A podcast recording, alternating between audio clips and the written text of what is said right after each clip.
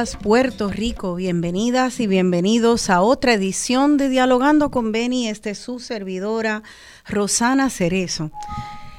Bueno, eh, de tantos temas que podríamos atender esta semana, porque la verdad que son muchos. Y, pero el tema, el tema que urge es el plan de ajuste de la deuda y en particular porque es una causa de mucha importancia para el país y, y, para mí personalmente, la Universidad de Puerto Rico. Los estudiantes están en huelga, profesores y profesoras también, en su mayoría los apoyan. Eh, ¿Y por qué yo escogí esta canción? Esta canción que siempre trato de vincular las canciones al tema, y estamos hablando de un plan de ajuste de la deuda y de la huelga de los estudiantes. Pues miren, porque sabemos que ya hace muchas décadas eh, han venido unos buitres, y no son buitres de fondos externos, son buitres criollos, usando el gobierno para saquear a este gobierno, para buscar todo tipo de corruptelas grandes y pequeñas, para usar los fondos del pueblo para lucro privado. Saquearon y ahora llegó el tiempo de pagar. Y de pagar, pues se, se metieron a, a, robar, a endeudar al pueblo, a crear deuda ilegal, deuda extraconstitucional. Y ahora hay todo tipo de acreedores. Acreedores que tienen en todo su derecho eh, de, de cobrar esa deuda y otros que son unos acreedores como los que existen en todo el globo terráqueo, que son esos bonistas buitres que están buscando un tumbe, una deuda, eh, comprar y especular con las deudas de los países. Eh, son muchas las categorías de, de, de bonistas y de acreedores de la deuda de Puerto Rico. Pero ahora llegó el momento, llegó el momento hace rato, ya vamos por ocho o nueve planes de ajustes de deuda. Y este, este parece eh, ser el último, es lo, que, es lo que parece ser que está pasando.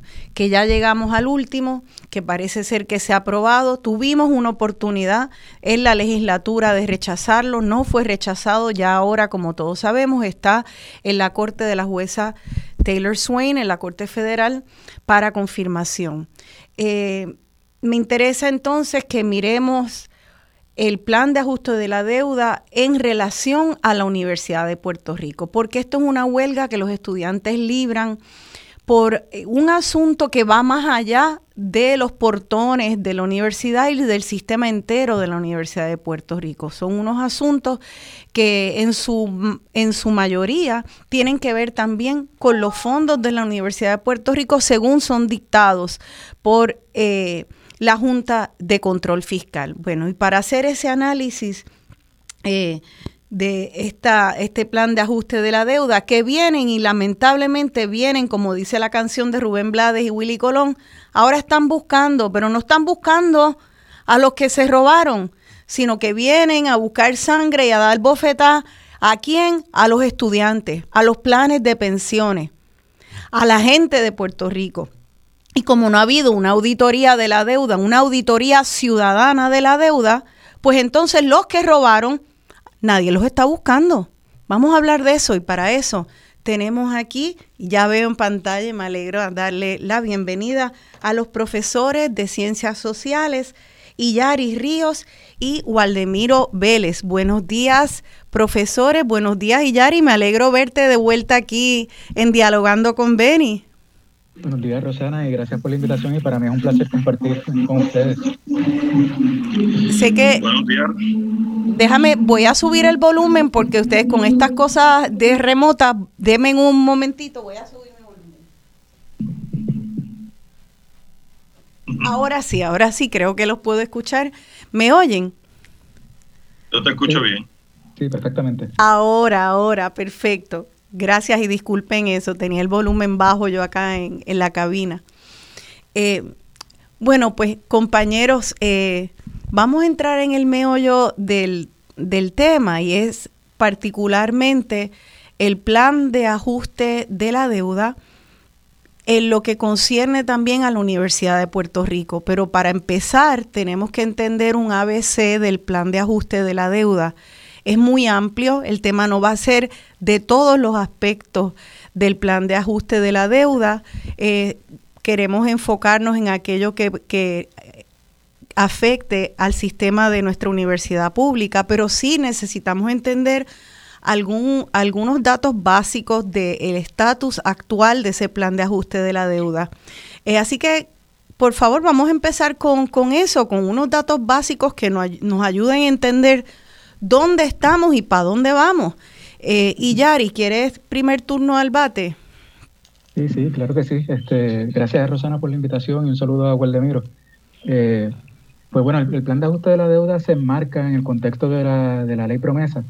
Eh, como todos saben, la ley promesa se creó para abordar el proceso o para facilitar un, mecanismo eh, mediante el cual se pueda atender la quiebra del gobierno de Puerto Rico y para tales efectos, para viabilizar esa ley, se crea una Junta de Control Fiscal que tenía dos propósitos, o tiene dos propósitos fundamentalmente a través de la ley promesa, y es que eh, eh, debe, eh, el, primer, el, primer, el primer elemento que debe cumplir esa Junta de Control Fiscal es que se establezcan presupuestos balanceados por cuatro años consecutivos y el segundo eh, criterio es que se retorne al mercado de capitales, que es decir, que el, gobierno de Puerto Rico vuelva a pedir prestado. Pero para hacer eso, evidentemente, pues había que establecer unas negociaciones con los acreedores de la deuda eh, de manera tal de que el gobierno de Puerto Rico le demostrara a la comunidad financiera internacional de que el problema que tenía pues ya se, eh, se está atendiendo y que eh, hay un acuerdo en la mesa y que por lo tanto eh, vamos a seguir cumpliendo con los compromisos como,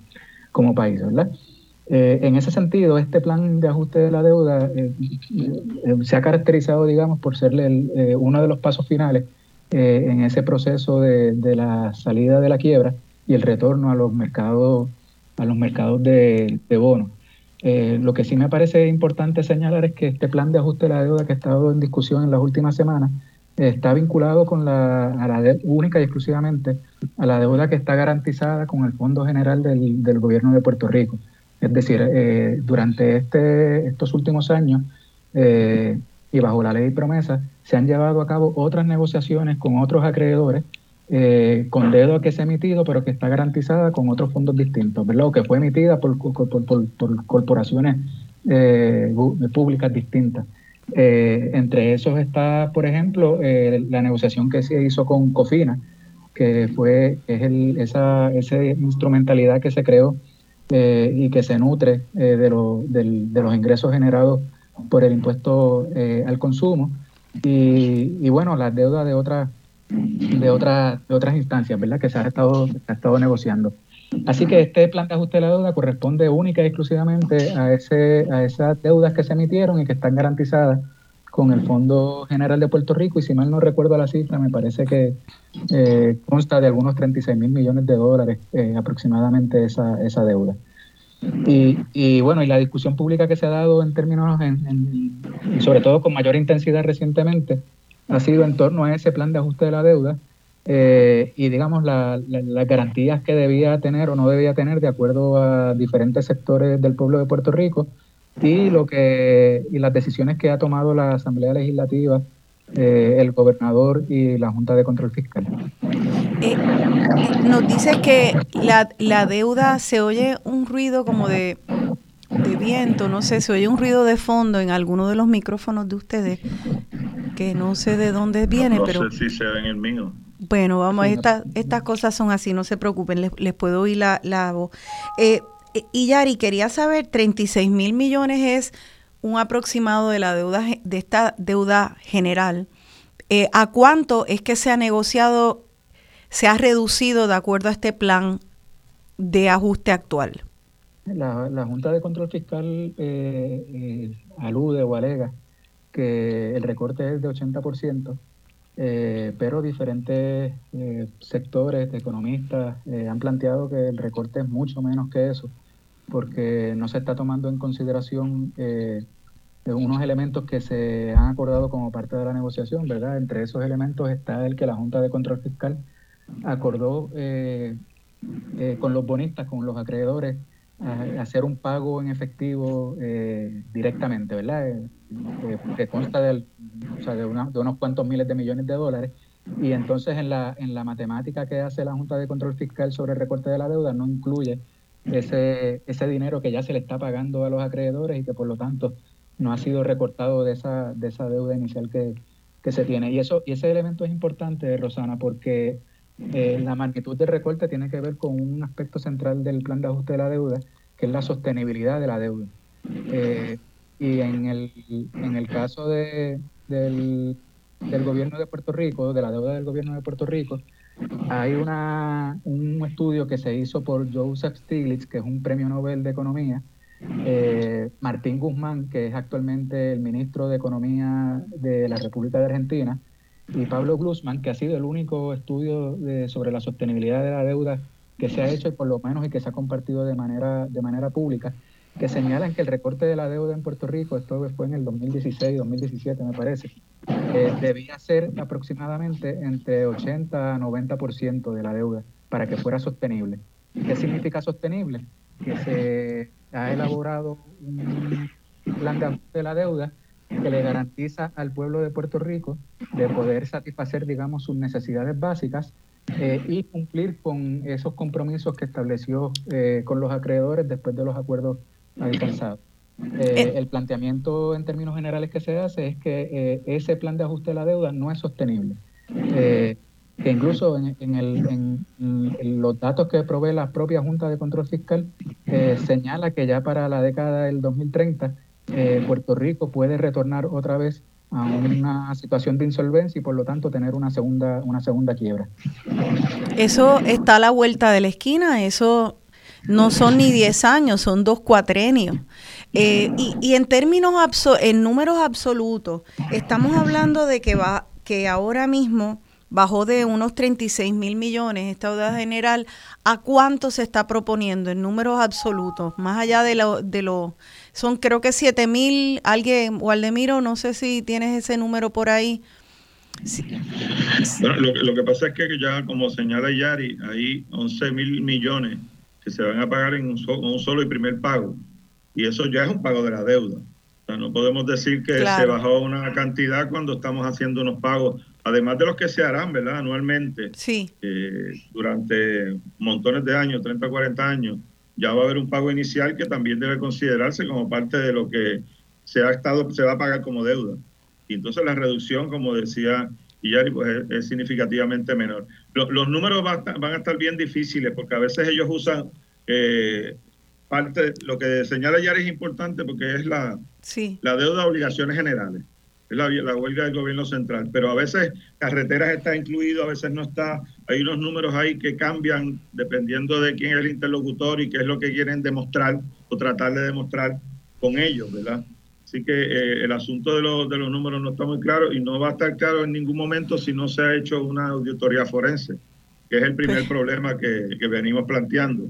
¿Cuánto realmente es lo que se debe? Porque cuánto es la deuda legal porque evidentemente las transacciones ilegales no hay por qué pagarlas. Los narcotraficantes no van al gobierno a pedir que le paguen algún dinero que le deudan por una transacción ilegal, porque las transacciones ilegales no se van a reclamar cobrarlas. Pero aquí pues no, no hemos podido, eh, no ha tenido voluntad, hay que decirlo claramente, ¿verdad? No solamente la Junta, sino el propio gobierno de Puerto Rico, porque sabemos que sí se creó por criatura legislativa una comisión ciudadana para la auditoría de la deuda eso fue una de las iniciativas de Manuel Natal, ¿verdad? En el cuatrenio anterior y que el gobierno del Partido Popular no le asignó fondos nunca a esa comisión. Y una vez terminó el cuatrenio y comenzó el cuatrenio del Partido Nuevo Progresista, con Ricardo Rosa y yo como gobernador, pues se eh, derogó esa ley para la auditoría de la deuda. Nos queda siempre la pregunta, bueno, por qué no hacer una auditoría de la deuda? ¿Por qué derogar una ley que planteaba esa posibilidad? Eh, claro, uno de los problemas que tenían con eso era que estuviera en manos de ciudadanos independientes y no en manos de ellos mismos y ellas mismas. Para que los números estuvieran claros, porque como estábamos comentando, no tenemos total claridad en los números. Se pueden hacer aproximaciones, pero no realmente decir esto es lo que se debe. Eh, y también eh, en términos de, como se menciona el concepto buitre, es que unas personas compran unos bonos a una cantidad de dinero, digamos a 20 centavos por dólar, y los que tenían originalmente eh, esa, esos bonos eh, ya los pusieron como pérdidas y los tiraron a, pérdidas en términos contributivos, o sea que también han tenido doble beneficio con lo que lo vendieron y lo que pusieron como eh, pérdidas en sus esquemas contributivos que les redujo el pago de impuestos. Sea, que no son eh, aquellas personas pobrecitas que hay que pagarle, que le debemos muchísimo dinero, y mucho menos los, los que compraron los bonos a 20 centavos y se les va a pagar casi 80. Sí. Entonces aquí lo que, lo que yo escucho eh, en términos de, de poder entender eh, primero el porcentaje que se ha bajado realmente la deuda, los verdaderos, entre comillas, los verdaderos números. Lo que, lo que oigo es que hay mucho juego de pie. De acuerdo a cómo ellos quieren, eh, acomodan la almohada, de acuerdo a cómo ellos quieren que tú recuestes la cabeza. Entonces, eh, incluso para personas que estudian esto como ustedes, pues es bien difícil poder afincar un número para de ahí poder este, eh, fundamentar bien. Yo, yo pienso que, sin embargo, eh, de todos los estudios, a pesar de ese juego de pie, eh, quedan, quedan unas cosas claras por, por cómo ha sido estructurada esta, esta deuda y, y las garantías o faltas de garantías que hay para servicios esenciales y para el pueblo para la Universidad de Puerto Rico, para las pensiones. Eh, más allá del juego de pies que ellos tienen, el, el montón de arena que nos tiran en los ojos, uno puede ver esa estructura como si fuera un edificio y ver cuántos cuartos tiene y a dónde te llevan las veredas y darse cuenta que aquí este plan de ajuste eh, lleva a una encerrona para muchos de los, para la Universidad de Puerto Rico, por ejemplo, y para también eh, otros servicios esenciales. Yo quisiera que, que nos expliquen eh, ¿Por qué es que ellos nos dicen, mira, a la, a la UPR, por ejemplo, se le subió el presupuesto? Y ustedes dicen que no, que esto no es sostenible y que ponen precaria eh, a, la, a la UPI, no solo a la UPI, también a otros, pero hoy es el enfoque nuestro, es la UPI.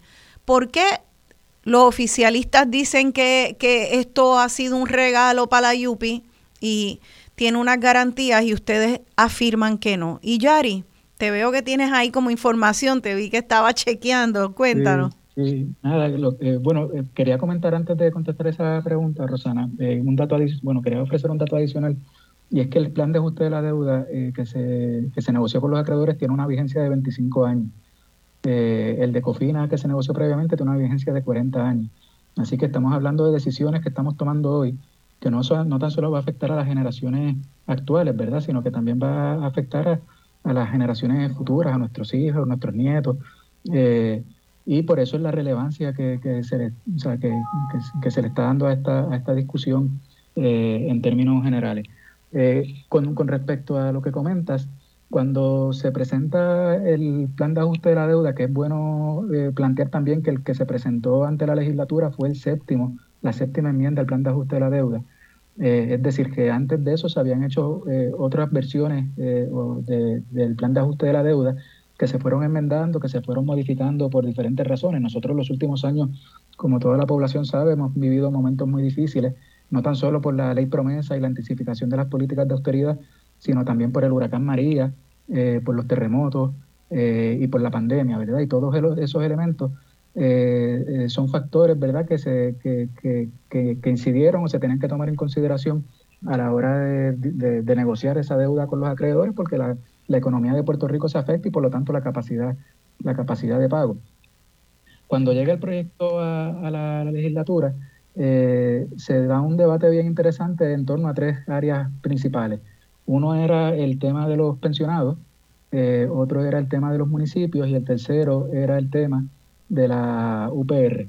Y lo que se le estaba diciendo a la Asamblea Legislativa por diferentes grupos es que esos eh, tres sectores no estaban protegidos y que antes de aprobar cualquier legislación que viabilizara el plan de ajuste de la deuda, y que eso es bueno comentarlo también, ¿verdad? Que, eh, que la Asamblea Legislativa, uno de los pocos espacios de poder que tiene bajo la ley promesa, es que para que se pueda viabilizar el plan de ajuste de la deuda, tiene que dar una autorización para que se emitan esos bonos, esas nuevas, eh, esos nuevos emisiones de, deuda que se van a hacer para sustituir la deuda vieja, ¿verdad? En ese, en ese acuerdo que se hace con los acreedores. Y entonces eh, lo que planteaban diferentes grupos es que antes de aprobar la legislación, que se, se sentara con la Junta de Control Fiscal para que, para que se hicieran unas enmiendas al plan de ajuste a la deuda que incorporara esos tres elementos, que incorporara a los pensionados, que incorporara a, la, a los municipios y que incorporara a la universidad.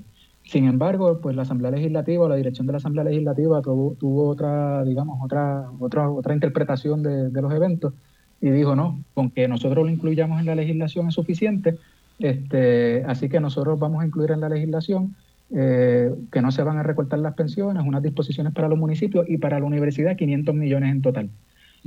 Y eso la, la comunidad universitaria está diciendo que no es suficiente, que 500 eh, millones en total eh, representa incluso un recorte al, presupuesto que tiene la universidad en este momento, porque además de, digamos, el ingreso que recibe la universidad eh, del Fondo General del Gobierno de Puerto Rico, tiene otras fuentes de ingresos adicionales, como por ejemplo los juegos al azar eh, y los ingresos que se generan por esa, por esa partida también van a la universidad. Pues la, la ley 53 lo que establece cuando uno lee esa parte de la Universidad de Puerto Rico, que son 500 millones en total.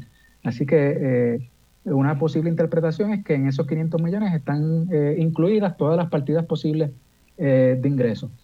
Y, bueno, y la comunidad universitaria ha dicho que eso no es suficiente, incluso la propia presidenta interina de la Universidad de Puerto Rico ha dicho, ha dicho que 500 millones es muy poco.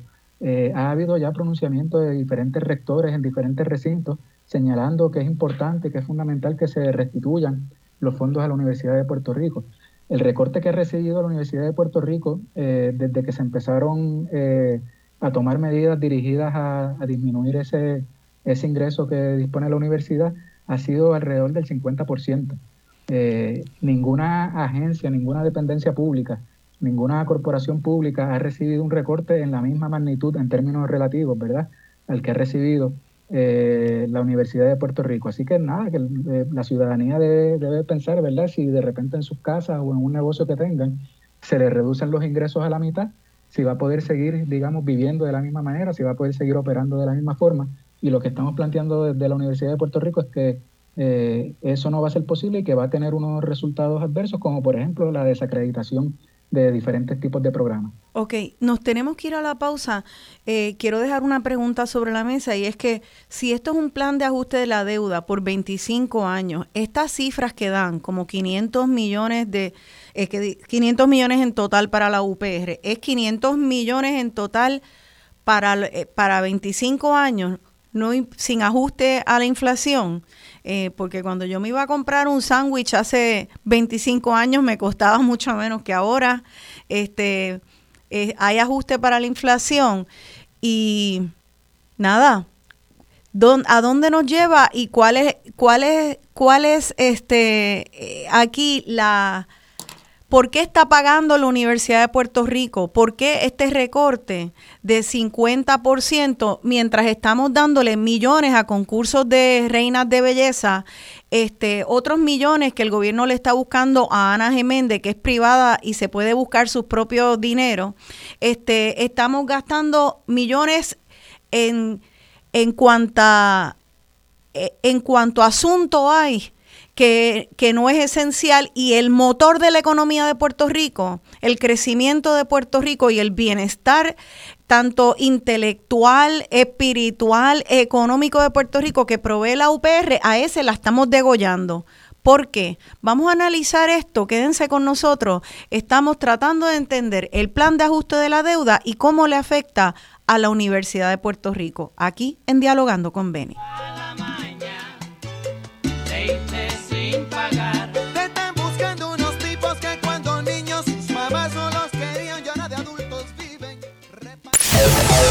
Sintoniza Radio Isla 1320 AM y o radioisla.tv. Estás escuchando Dialogando con Beni por Radio Isla 1320 y radioisla.tv. No maquilla un, hasta luego. Este nunca no esconde un ojalá. Estas cenizas no juegan con fuego. Este ciego no mira para atrás. Este notario firma lo que escribo, esta letra no la protestaré. Ahórrate el acuse de recibo, estas vísperas son las de después. A este ruido tan huérfano de padre no voy a permitirle que taladre un corazón podrido de latir. Este pez ya no muere por tu boca, este loco se va con otra loca. Estos ojos no lloran más por ti.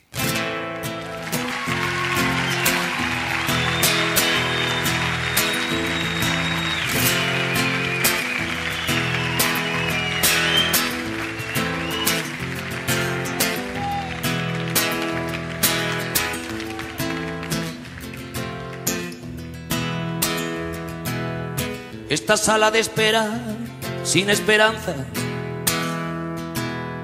estas pilas de un timbre que se secó, este lado de fresa de la venganza, esta empresa de mudanzas con los muebles del amor. Esta campana muda en el campanario, esta mitad partida por la mitad. Estos besos de Judas, este calvario, este look de presidiario, esta cura de humildad, este cambio de acera de tu cadera, estas ganas de nada menos de ti. Este arrabal sin grillos en primavera ni espaldas con cremallera, ni anillos de presumir. Esta casita de muñeca de alterne, este racimo de pétalos de sal, este huracán sin ojo que lo gobierne, este jueves, este viernes y el miércoles que vendrá. No abuses de mi inspiración, no acuses a mi corazón, tan maltrecho y ajado que está, cerrado por derribo, por las arrugas de mi voz, se filtra la desolación de saber que estos son los últimos versos que te escribo. Para decir con Dios a locos nos sobran los motivos.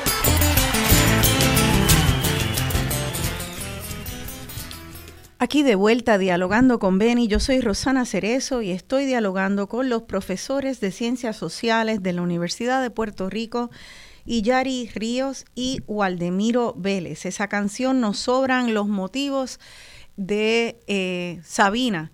Bueno, y la escogí porque en realidad a nosotros nos sobran los motivos para tener sospechas por este plan de ajuste de la deuda, eh, un plan de ajuste que la Junta de Control Fiscal vitorea como un plan que reduce a 70 y pico por ciento, casi 80 por ciento, de acuerdo a la Junta de Control Fiscal, la deuda de obligaciones generales. Y sin embargo, eh, cuando los economistas buscan verificación de esos números, nos damos cuenta que no es así. No son los 7 mil millones que este plan de ajuste dice que tenemos que pagar, sino que hay muchos más pagos eh, por, por los lados que no están incluidos, que son acuerdos aparte, y eso estaba verificando, es difícil, como dijo el profesor Waldemiro Vélez, de poder eh, concretarlo, pero son alrededor de 10 mil millones en otros pagos que quedan fuera de estos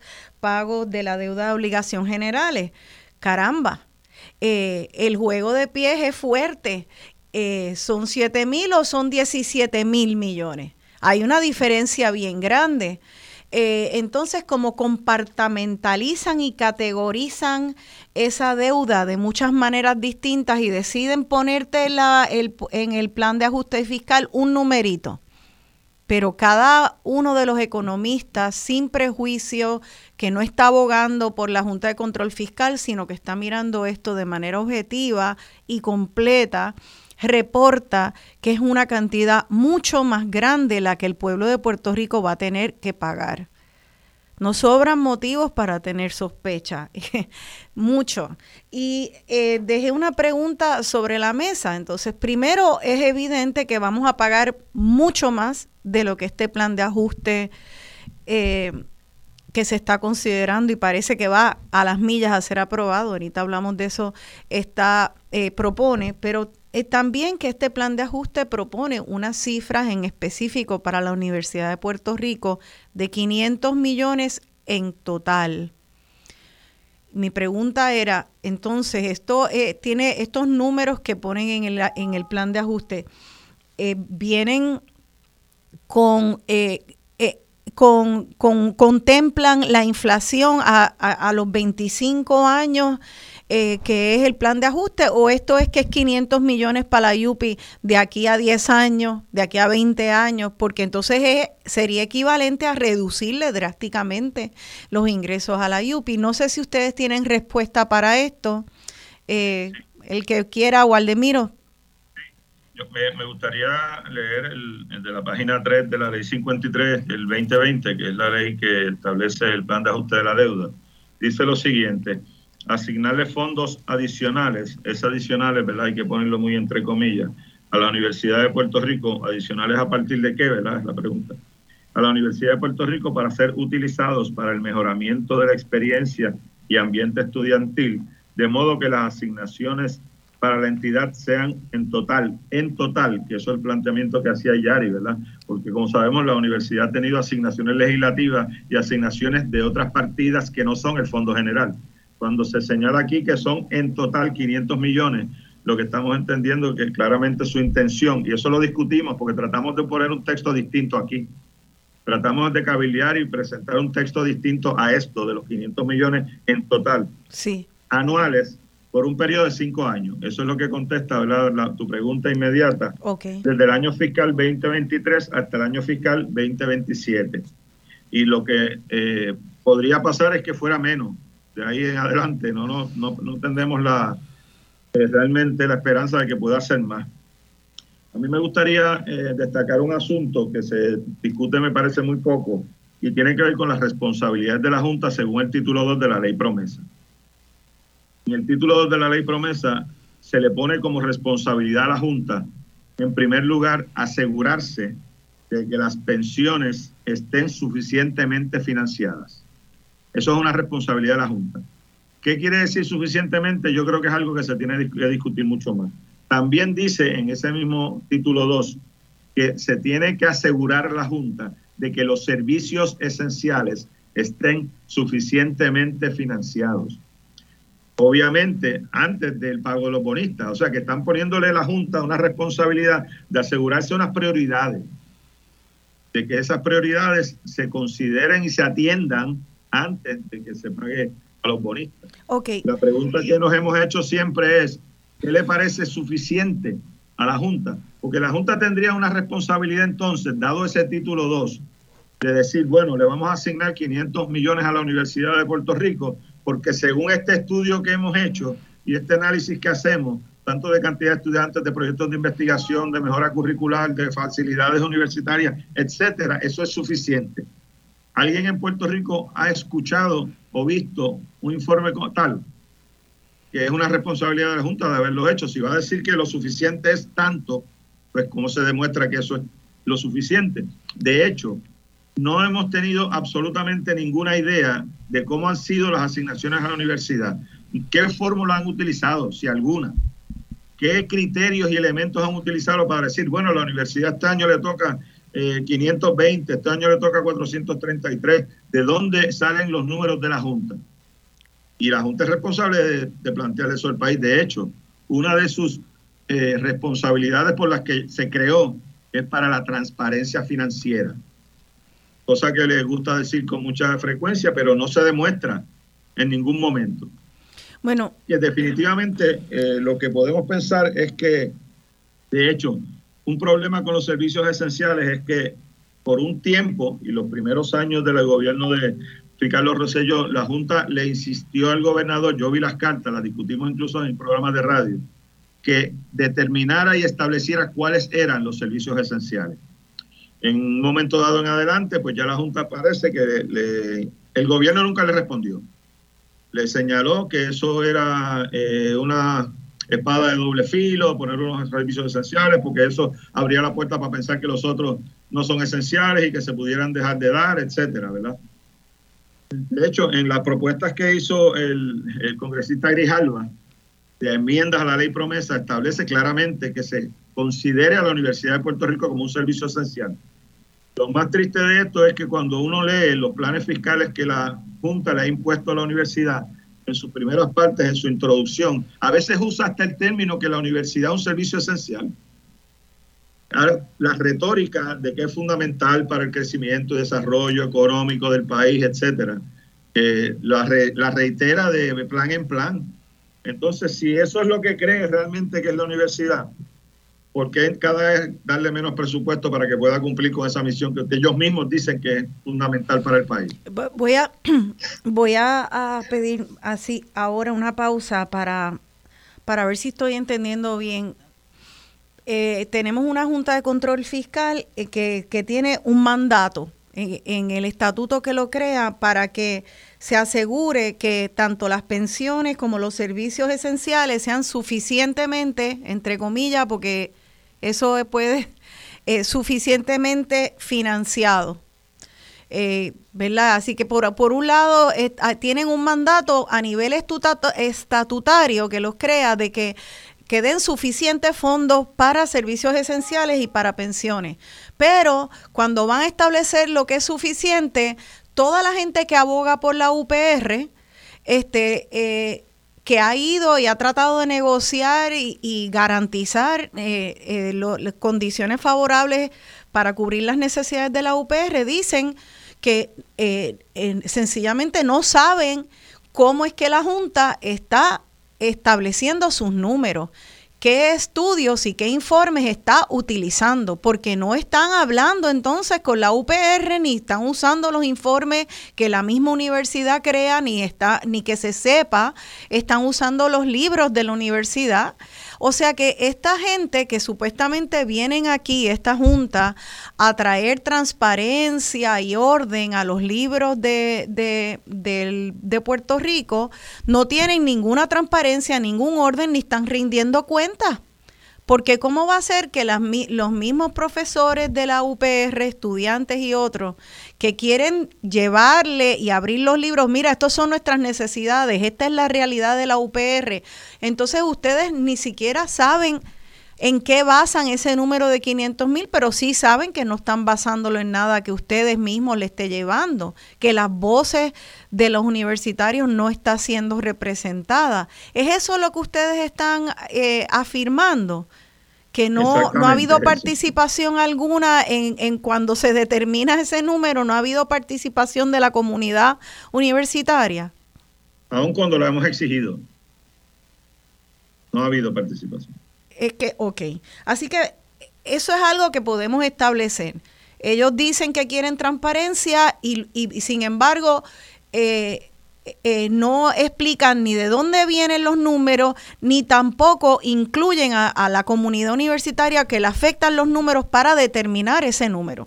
Segundo, quiero saber, eh, aquí hay un problema porque también, también tienen otra hipocresía. Es decir, y afirmar una y otra vez en sus informes que la Universidad de Puerto Rico es esencial, o sea, es un servicio esencial, pero por otro lado, rehusarse a decirlo oficialmente, a establecerlo oficialmente con las consecuencias que tiene, establecer eso oficialmente. Entonces, yo, sin embargo, tengo una, una pregunta y una consternación, y es que la constitución de Puerto Rico dice que las deudas de Puerto Rico se deben de pagar antes que ningún otro gasto. Aquí hay, aquí hay entonces como muchas leyes y muchas que están en tensión, o sea, la constitución misma de Puerto Rico eh, estaría ahora mismo siendo un obstáculo para que los servicios esenciales se, se paguen antes que estas deudas. Eh, no sé si hay una contestación a esto, porque es que veo muchas muchas partes de este rompecabezas volando y no sé dónde encaja una con la otra. No sé si ustedes eh, han escuchado algún alguna contestación sobre eso. La constitución misma, entonces, manda a que se le paguen a estos bonistas antes que asegurar eh, pensiones y, servicios esenciales como la UPR. Y Yari, te veo. Déjame hacer un comentario rapidito. Es que yo te quería preguntar si esa es la misma constitución que fija unos límites de cuánta es la deuda que se puede tomar. Esa es la misma constitución a la que tú te refieres. Muy buena respuesta. Eh, exacto. Esa es la misma constitución que no vale ni el costo de un papel de inodoro, porque eso es lo que hicieron con la constitución cuando declararon unas deudas extraconstitucionales, claro. Eh, y Yari. Sí, yo, yo, bueno, yo quiero decir varias cosas sobre ese asunto. Cuando se aprobó la ley promesa, mucha gente decía, bueno, quizás para matizarlo un poco mejor, eh, diversos sectores en el país decían que con la ley promesa lo que estábamos, la ley promesa digamos era una nueva carta orgánica para Puerto Rico en sus relaciones con Estados Unidos, ¿verdad? Y que representaba un retroceso no a la ley Jones de 1917, no a la ley Fora que el de, de 1900, sino al gobierno militar que había eh, en Puerto Rico entre 1898 y 1900. Eh, a mí me parece, siempre me ha parecido horroroso, ¿verdad? Que en la constitución de un país esté primero que se paguen las deudas antes que satisfacer las necesidades básicas. De hecho, los procesos de quiebra se establecen como un mecanismo de protección hacia los deudores, para que los deudores puedan disponer de unos, de unos instrumentos eh, que les permita eh, tener los ingresos suficientes para poder satisfacer unas necesidades básicas, educación, salud, vivienda, etcétera, y eh, sin que sin que los dejen en la prángana porque le vayan a quitar los acreedores todo lo que tiene, ¿verdad? Y eso parecería ser que es lo que está ocurriendo en el caso del gobierno de Puerto Rico y la negociación que está haciendo la Junta de Control Fiscal, el nombre del pueblo de Puerto Rico. Ahora bien, sobre lo que dice la Constitución de Puerto Rico, yo creo que es importante señalar esto. Luego que se aprueba el proyecto de la Cámara 1003, que es el que viabiliza la emisión de deudas para que se ponga en vigor el plan de ajuste de la deuda negociado por la Junta con los acreedores, la Junta de Control Fiscal hizo una, enmienda a ese plan de ajuste de la deuda para incluir las pensiones. Eh, y dejó a discreción de la jueza el tema de los municipios y el tema de la Universidad de Puerto Rico. Eh, y en esas vistas ante la jueza Laura Taylor Swain, eh, la Junta de Control Fiscal indicó que para poder implementar el plan de ajuste de la deuda va a buscar anular sobre 50 leyes vigentes del gobierno de Puerto Rico y artículos de la sección 6 de la Constitución de Puerto Rico. Eh, porque señala la Junta de Control Fiscal que la ley promesa ha ocupado el Estado de Derecho. Y yo creo que eso es importante porque lo que pone de manifiesto es que ahora fundamentalmente, eh, desde la perspectiva de la Junta de Control Fiscal, la Constitución eh, no sirve para mucho, las leyes de Puerto Rico tampoco, si están en contradicción con lo que señala la ley promesa. Y un poco para que la, la red audiencia conozca eh, eh, eh, cuál es el contenido de, la, sección 6 de la Constitución. la sección 6 de la Constitución de Puerto Rico, entre otras cosas, establece el poder para emitir deudas y límites, y, o sea, las deudas del gobierno de Puerto Rico a la Asamblea Legislativa. establece a la Asamblea Legislativa también el poder de establecer impuestos y contribuciones establece a la Asamblea Legislativa el poder para crear o suprimir municipios. Eh, eh, contiene el límite de la propiedad de la tierra en 500 acres, que es un, elemento que está eh, en las normativas desde hace algún tiempo, y la conservación de recursos naturales, entre otras cosas, además de las normativas en torno a las elecciones.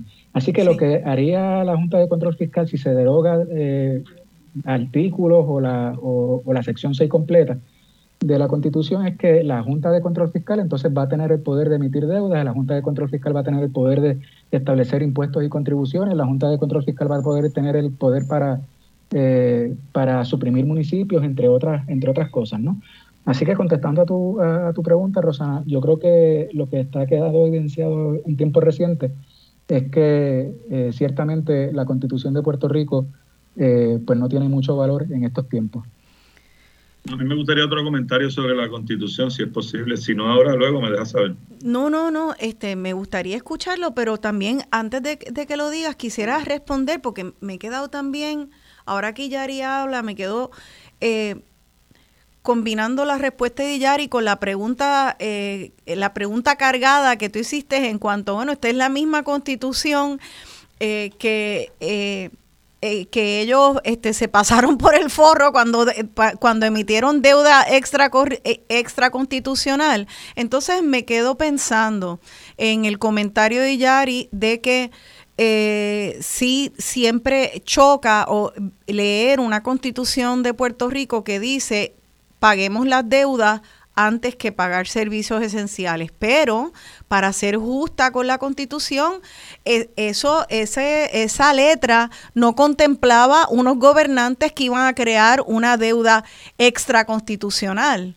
¿Verdad? Yo creo que eso es, tal vez armoniza las dos cosas, tal vez eso era uno, eh, una redacción que, que, brotaba de un sentido ético y un manejo ordenado de la finanza de un país que saben eh, que pertenece, un país que pertenece a un mercado global, que tiene que cuidar sus finanzas, igual que cuando uno está corriendo una casa, tú tienes que tener un presupuesto y tal vez dentro de ese esquema ético decían, bueno, tenemos un presupuesto, nos quedamos dentro de ese presupuesto y eso es una prioridad por encima de que si mandamos a la nena a un colegio privado o la mandamos a la escuela pública o si compramos un carro usamos bicicleta. Pero una vez ya tú emites una deuda extra, eh, eh, extra constitucional, tú no puedes decir, ah, bueno, pues ahora esa deuda que es que no es constitucional tiene que ir por encima de lo, lo, lo que era lo que son los eh, las necesidades básicas y los servicios esenciales. O sea que ya como que quedaba, quedó anulada, quedó anulada. Eh, eh, yo pienso en términos éticos y morales, al, al emitir una deuda extraconstitucional que aparte de todo también creo que ya eso hace tiempo se legisló que sí que se tenía que pagar. O sea que hace tiempo la constitución no vale nada en este país, entonces, eso es lo que estamos diciendo. La constitución de este país, desde el momento en que los mismos gobernantes eh, se excedieron de la deuda constitucional y luego con la Junta de eh, Control Fiscal, ya nosotros no tenemos constitución, estamos en este estado político en este país, Waldemiro eh, Vélez.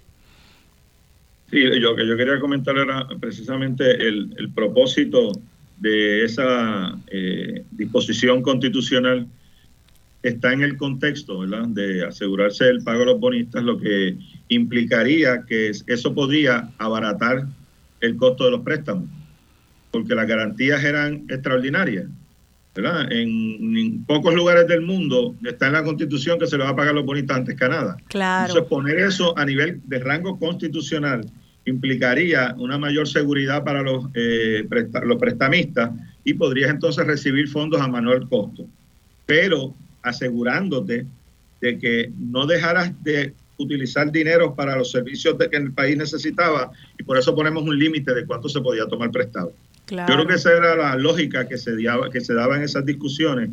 Y hay que recordar, ¿verdad?, que a principios de los años 60, 62, 63, el entonces gobernador Luis Muñoz Marín eh, le pidió al país, a través de una enmienda a la Constitución, que se aumentara un poco más ese margen prestatario del gobierno de Puerto Rico, pero claramente con unos propósitos de proveer servicios esenciales. Recordando que en el año 60 declararon en, Puerto Rico como la década de la educación y el dinero que se iba a utilizar, ese dinero extra que se iba a tomar prestado, era para los edificios, escuelas, hospitales, etcétera. Eh, y fue así en su mayoría. El problema entonces no está por ahí, el problema está cuando se usa para otros propósitos, que en lugar de ser para eh, beneficiar al país y tener una infraestructura que mejore los servicios esenciales, se utiliza para los descuadres presupuestarios y para la corrupción, que hay que decirlo con todas las letras también. Claro, y, y, pues yo creo que en conclusión eh, de este segmento podemos, yo creo, les pregunto, ¿podemos entonces concluir que la constitución de Puerto Rico en algún momento fue respetada, esa cláusula de que se pagaran las deudas eh, por encima de los gastos de, de, otros servicios esenciales, este, tuvo tal vez una, una lógica eh, que se trató de usar para poder eh, atraer capital a Puerto Rico y entonces manejar de manera responsable el, el fisco del país, pero que mi pregunta entonces es, ¿esa constitución podemos establecer que ya es parte del pasado, que ya hace tiempo se trituró y que los gobernantes dijeron, ya esto no nos sirve? si empezamos a decirle extraconstitucional a lo que es inconstitucional, pues da la impresión, porque las realmente son violaciones a la constitución. Sí, y claro. Son, son deuda inconstitucional. Y esa deuda inconstitucional ya la legislatura decidió que sí que era legal. Y que se tenía que pagar. Por lo tanto, pues yo ese, me sigo insistiendo en la pregunta. Eh, ellos sin hacer una enmienda a la constitución, eh, que es una cosa bien importante de, de, mucha participación democrática, sin hacer ninguna enmienda, de hecho se ha enmendado y, y, y la constitución y ya no es la y ya no es la misma. Eh, y nos tenemos que ir a la... constitución. ¿Perdona? Porque validan el violar la constitución con el plan de ajuste. exactamente. Vamos, vamos a dejar la respuesta de, del profesor Illari Ríos en el tintero para hasta, hasta regresar. Estamos hablando del plan de ajuste de la deuda y del futuro de Puerto Rico, en particular de la Universidad de Puerto Rico. ¿Qué está pasando? ¿En qué Puerto Rico vivimos? ¿Sirve esta constitución o ya no las hicieron trizas hace tiempo? Quédense con nosotros, estamos tratando de entender el futuro de nuestra patria.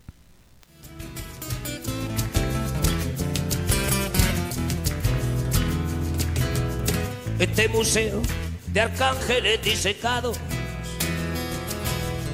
este perro andaluz sin Radio Isla 1320. Informándote en el fin de semana.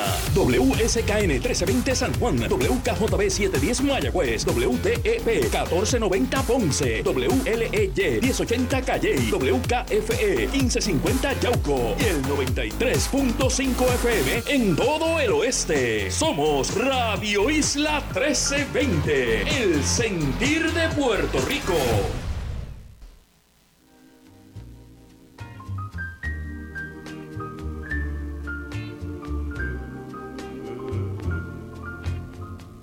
Crazy.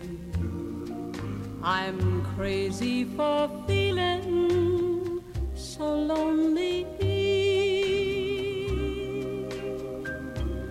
I'm crazy, crazy for feeling so blue.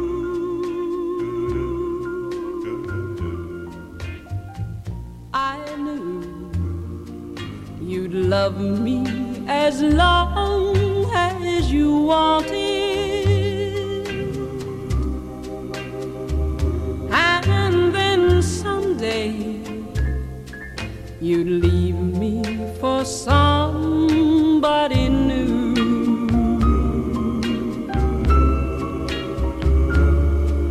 Worry, why do I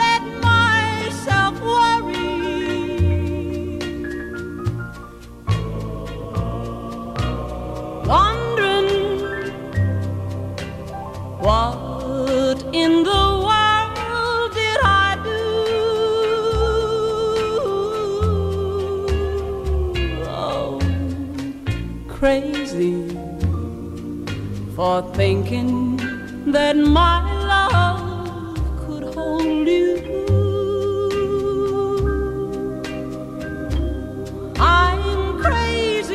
for trying and crazy for crying, and I'm crazy for loving you.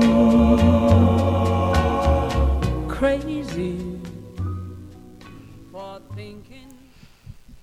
Aquí de vuelta dialogando con Beni, yo soy Rosana Cerezo y estoy dialogando con los profesores de Ciencias Sociales de la Universidad de Puerto Rico, el profesor Illaris Ríos y el profesor Waldemiro Vélez. Esa canción que a mí me encanta de la música country, no que yo sea fan de country, pero soy fan de esa cantante, esa voz. Se llama Crazy, en inglés, loca, de Patsy Cline.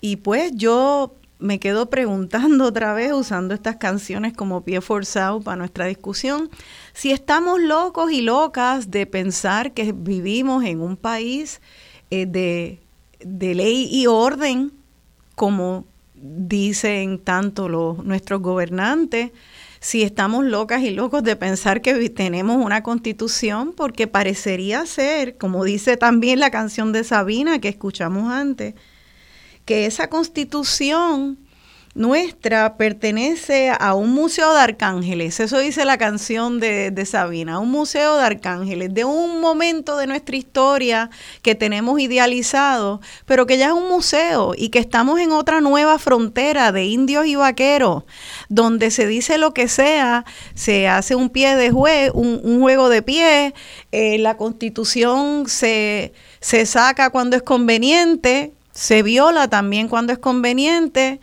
Eh, esto es eh, un nuevo territorio que no hemos visto antes. Eh, aquí entonces ya las reglas de antes no aplican. ¿Cómo entonces defendemos a esos servicios esenciales que en aquel otro Puerto Rico, cuando se subió un chin la deuda constitucional y se hizo para la, edu- la educación, ahora se está eh, protegiendo una deuda extraconstitucional eh, de un dinero que se usó para el saqueo y la jauja de los corruptos del país y también eh, en su mayoría de un montón de bonistas y buitres que compraron a 20 chavos por el dólar de nuestros bonos. Esto es entonces un nuevo territorio, un juego de vaqueros e indios. Y Yari, estamos locas y locos de tener alguna esperanza de vivir, eh, tener gobernanza. No, yo creo que eso es posible, eh, y, pero yo creo también que eh, la gente está cansada eh, de décadas de impunidad, de décadas de una doble vara cuando se aplica la ley. y bueno, lo de la doble vara lo dijo incluso un secretario de, justicia durante la, década pasada.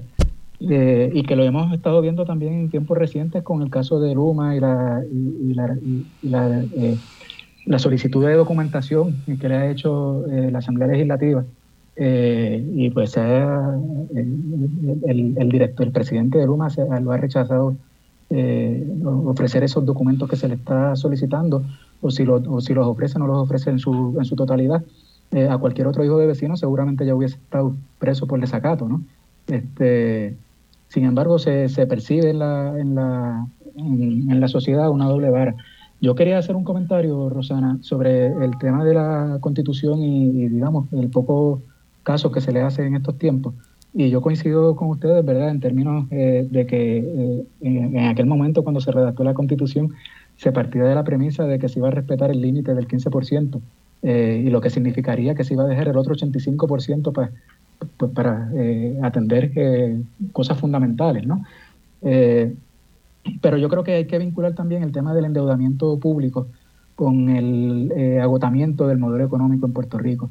Y me parece que no es casualidad que cuando uno empieza a ver los datos y, observa que en términos reales esa deuda se dispara eh, a finales de los 90, ya es cuando el modelo económico de Puerto Rico eh, de manera evidente muestra ya su colapso, ¿verdad? Porque ya había estado dando señales desde la década del 70 de, de deterioro, de agotamiento pero particularmente en la década de los, de 90 y quizás el, elemento que lo, que lo dramatiza es la, cuando se elimina la sección 936 eh, y su aplicación para, para Puerto Rico. Eh, luego de que se elimina esa sección 936, pasa un, se establece un periodo de transición de 10 años que teóricamente se supone eh, que el, gobierno de Puerto Rico y el pueblo de Puerto Rico lo hubiésemos utilizado para crear un muñeco alterno, pensar un proyecto de país hacia el futuro, pero no se hizo. Y no es casualidad que una vez se termina ese periodo de 10 años, pues en el 2006 inicia la crisis económica eh, que actualmente estamos viviendo todavía, 15 años después. Y este endeudamiento digo que está vinculado a eso porque eh, está en función de prácticas fiscales y de políticas contributivas que adoptaron eh, los diferentes gobiernos de Puerto Rico para tratarle, digamos, de dar respiración artificial eh, evidentemente es un modelo que estaba ya en decadencia. Eh, y doy dos ejemplos de esas prácticas fiscales que son, eh, digamos, los incentivos que se otorgan a corporaciones foráneas para la repatriación de ganancias. Y el otro elemento son los decretos contributivos que reciben distintas empresas locales y extranjeras y también individuos, ¿verdad?, por parte del gobierno. Eh, sobre, la primera, sobre el primer elemento se ha estimado, eh, y que puede ser un número que esté inflado por una cuestión técnica que los economistas le llaman la transferencia de precios, pero sobre la primera cifra se, estima, se ha estimado que eh, de Puerto Rico hay una fuga, en Puerto Rico hay una fuga de ganancias de las corporaciones foráneas que se estima en 35 mil millones de dólares aproximadamente al año. Mientras que en el segundo caso, sobre los decretos contributivos, el trato preferencial contributivo que se le da a empresas y corporaciones, el Departamento de Hacienda publicó eh, dos informes, uno para el 2017 y otro para el 2018, de hecho, por instrucciones de la Junta de Control Fiscal, donde establece que el gasto contributivo, el gasto tributario en Puerto Rico, y por gasto tributario se refiere a los ingresos que el gobierno de Puerto Rico deja de devengar por otorgarle un trato preferencial a una empresa o un individuo. Eh, eh, y ese informe señala que el, gasto tributario en Puerto Rico en el 2017 fue 20 mil millones de dólares y en el 2018 fue 20 mil millones de dólares adicionales. Para ponerlo un poco en perspectiva, 20 mil millones de dólares es el doble del presupuesto general de Puerto Rico en un año. Así que estamos hablando de esas dos partidas, de las fugas de ganancias de corporaciones foráneas, estamos hablando de 35 mil millones en un año, de la, de los, del gasto tributario, de los ingresos que el gobierno de Puerto Rico deja de vengar y por lo tanto son recursos que no tiene a su disposición para salud, para vivienda, para educación. son 20 mil millones de dólares al año. En esas dos, frisas, dos, dos cifras tenemos 35, eh, perdón, tenemos 55 mil millones en un año. Eso está brutal. Entonces, hablando, hablando de la doble vara, pues vemos entonces que eh, aquí se le está dando un trato, eh, digamos, eh, preferencial a unos sectores del país que yo me atrevería a decir que son sectores minoritarios, mientras que se le está echando la soga al cuello a, los sectores mayoritarios del país, pues particularmente a, las familias trabajadoras del país, ¿verdad? Y son elementos que se tienen que traer a discusión porque en este tema del, del plan de ajuste de la deuda y del proceso de quiebra, aunque se ha mencionado, pero me parece que se, se, le da más énfasis a los aspectos técnicos y no se ponen eh, en perspectiva, ¿verdad? Que esto es un problema más amplio como país que tenemos que pensarnos nosotros mismos qué queremos hacer y hacia dónde queremos ir. Bueno, eh, o sea que me, para resumir eso, que esto es importante tratar de entenderlo bien y quisiera yo ver si yo lo entendí bien para, para que los radioescuchas podamos digerirlo juntos. Eh, Puerto Rico eh, podría, eh, podría imponer impuestos a corporaciones foráneas y no lo hace porque da incentivos, ¿verdad? Y deja de ganar entonces 35 mil millones por un lado y entonces da incentivos a otros incentivos corporativos y deja ganar 20 mil millones con estos incentivos eh, y deja de ganar 20 eh, mil millones en, en, contribuciones corporativas y esto suma a 55 mil millones de dólares eh, yo anuales todos los años. Y estamos aquí hablando de un plan de ajuste de la deuda por 7 mil millones. O sea que esto es peanuts como dicen en inglés maní lo de lo, estos números tan enormes el gobierno yo me imagino que lo justifica diciendo que se crean empleos o que vienen otros beneficios de dar estos incentivos contributivos porque llegan estas corporaciones a Puerto Rico, crean empleo y habría que eh, estudiar esa, eso, ese gasto tributario, ese dinero que se deja de recibir, eh, compararlo con lo que sí, el beneficio que trae eh, darle incentivos a esas corporaciones.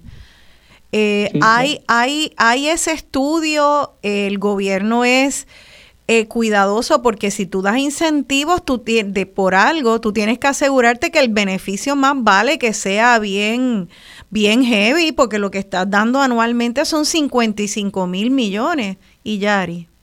Sí, lo que quería comentar sobre eso, que esas son las cifras en términos absolutos lo puse, y, y, las menciono un poco para dramatizar, digamos, eh, cómo hay una política económica en el país que, eh, que va dirigida fundamentalmente a beneficiar unos sectores, ¿verdad?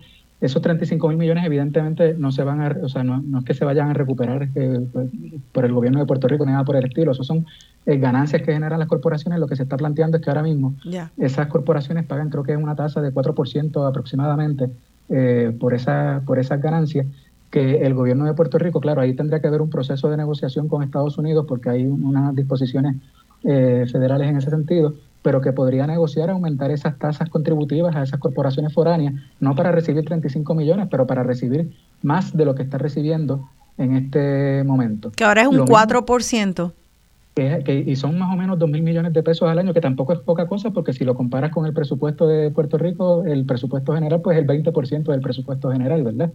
Eh, 2 mil millones de, de, 10, de, mil millones. Y eso no estaba en riesgo, ese porcentaje no estaba en riesgo de bajar también, ese porcentaje ya, ya conservador de impuestos a esas ganancias, las 35 mil millones, no estaba en riesgo de bajar. Sí, eso fue una medida que se, que eso fue un impuesto que se estableció durante la administración de Luis Fortuño, que era eh, con la condición de que fuera bajando de manera escalonada eh, y se ha quedado en 4%. Eh, y, pero lo que quiero decir es que, digamos, hay una alcancía, por usar una figura, ¿verdad? Hay una alcancía que se puede, si se hace falta dinero, se puede buscar dinero ahí. Y la otra alcancía es el gasto tributario que son el trato preferencial no solamente empresas, también individuos. Pues, eh, eh, por ejemplo, ahí están los, eh, la ley 22, los, los, inversionistas que se acogen a la ley 22, están los médicos que reciben un trato contributivo preferencial, pero el 75% de esos 20 mil millones son empresas. que se les, como, como tú bien señalas, Rosana, se le da ese trato contributivo preferencial porque hay un compromiso de que van a generar tanta inversión, tanta actividad económica, que van a generar tantos empleos, pero en última instancia no se está fiscalizando si en efecto eh, esas empresas están cumpliendo con la parte de su acuerdo, ¿verdad? Eh, y entonces a mí me parece que lo más sensato es que si estamos en un periodo de, crisis económica y de austeridad, eh, pues que los acuerdos se hagan valer, ¿verdad? Si no cumples con tu parte del acuerdo, pues entonces no te podemos seguir dando ese decreto contributivo e incluso si estamos en un periodo difícil tenemos que volver a renegociar y aumentarte estas tasas contributivas que vas a seguir pagando por debajo de lo que paga Juan del Pueblo, pero tienes que aportar un poco más.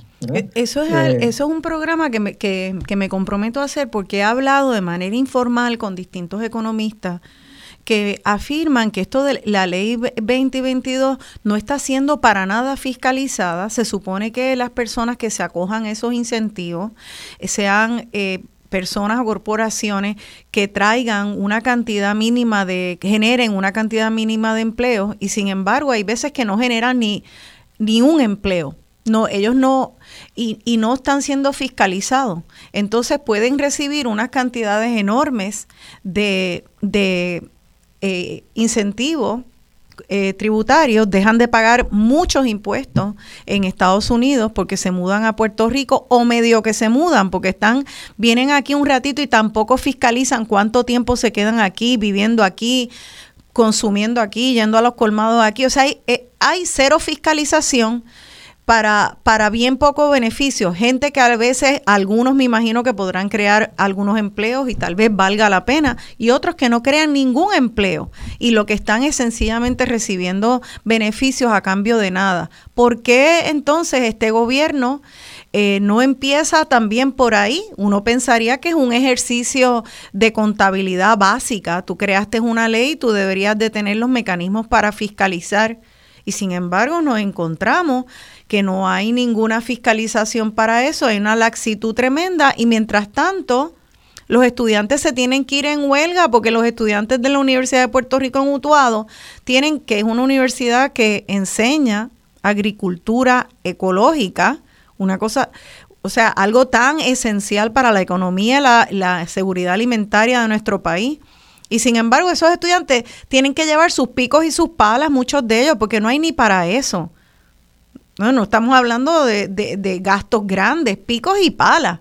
Y los estudiantes tienen que llevarlo. Y sin embargo, a los de la ley 2022, nadie le, le, fiscaliza que estén creando los empleos que se requiere.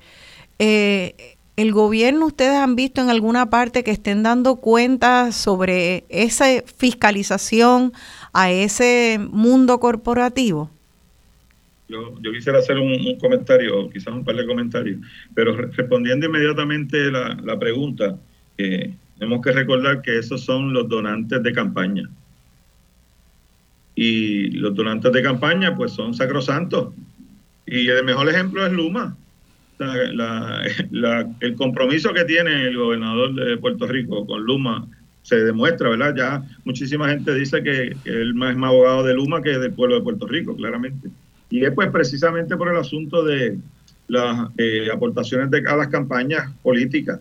Eh, pero yo quería plantear eh, un asunto con, y, tú mencionaste de, algún documento, algún escrito. Hay uno que hizo el colega Algeo Quiñones, que si haces esa actividad, pues sería bueno que lo invitara. Sí. Que el artículo se llama Crónica de una crisis fiscal autoinfligida como nosotros mismos, ¿verdad? Fuimos los artífices de esa propia crisis fiscal. Y él coge por, varios años decretos de exención uno tras otro y analiza precisamente cuáles eran los compromisos que se daban, que se eh, obtenían a partir de esos decretos de exención. Lo que es un problema que viene de la operación manos a la obra. Ya, desde, incluso desde las petroquímicas o tal vez antes, había unos compromisos de una cantidad de empleos que, por ejemplo, la misma Corco que hizo un compromiso de 100 mil empleos y nunca pasó de los 30 mil. Entonces la pregunta es, bueno, ¿te vamos a prorratear también, según los empleos, eh, la cantidad que te damos de exención? Exacto.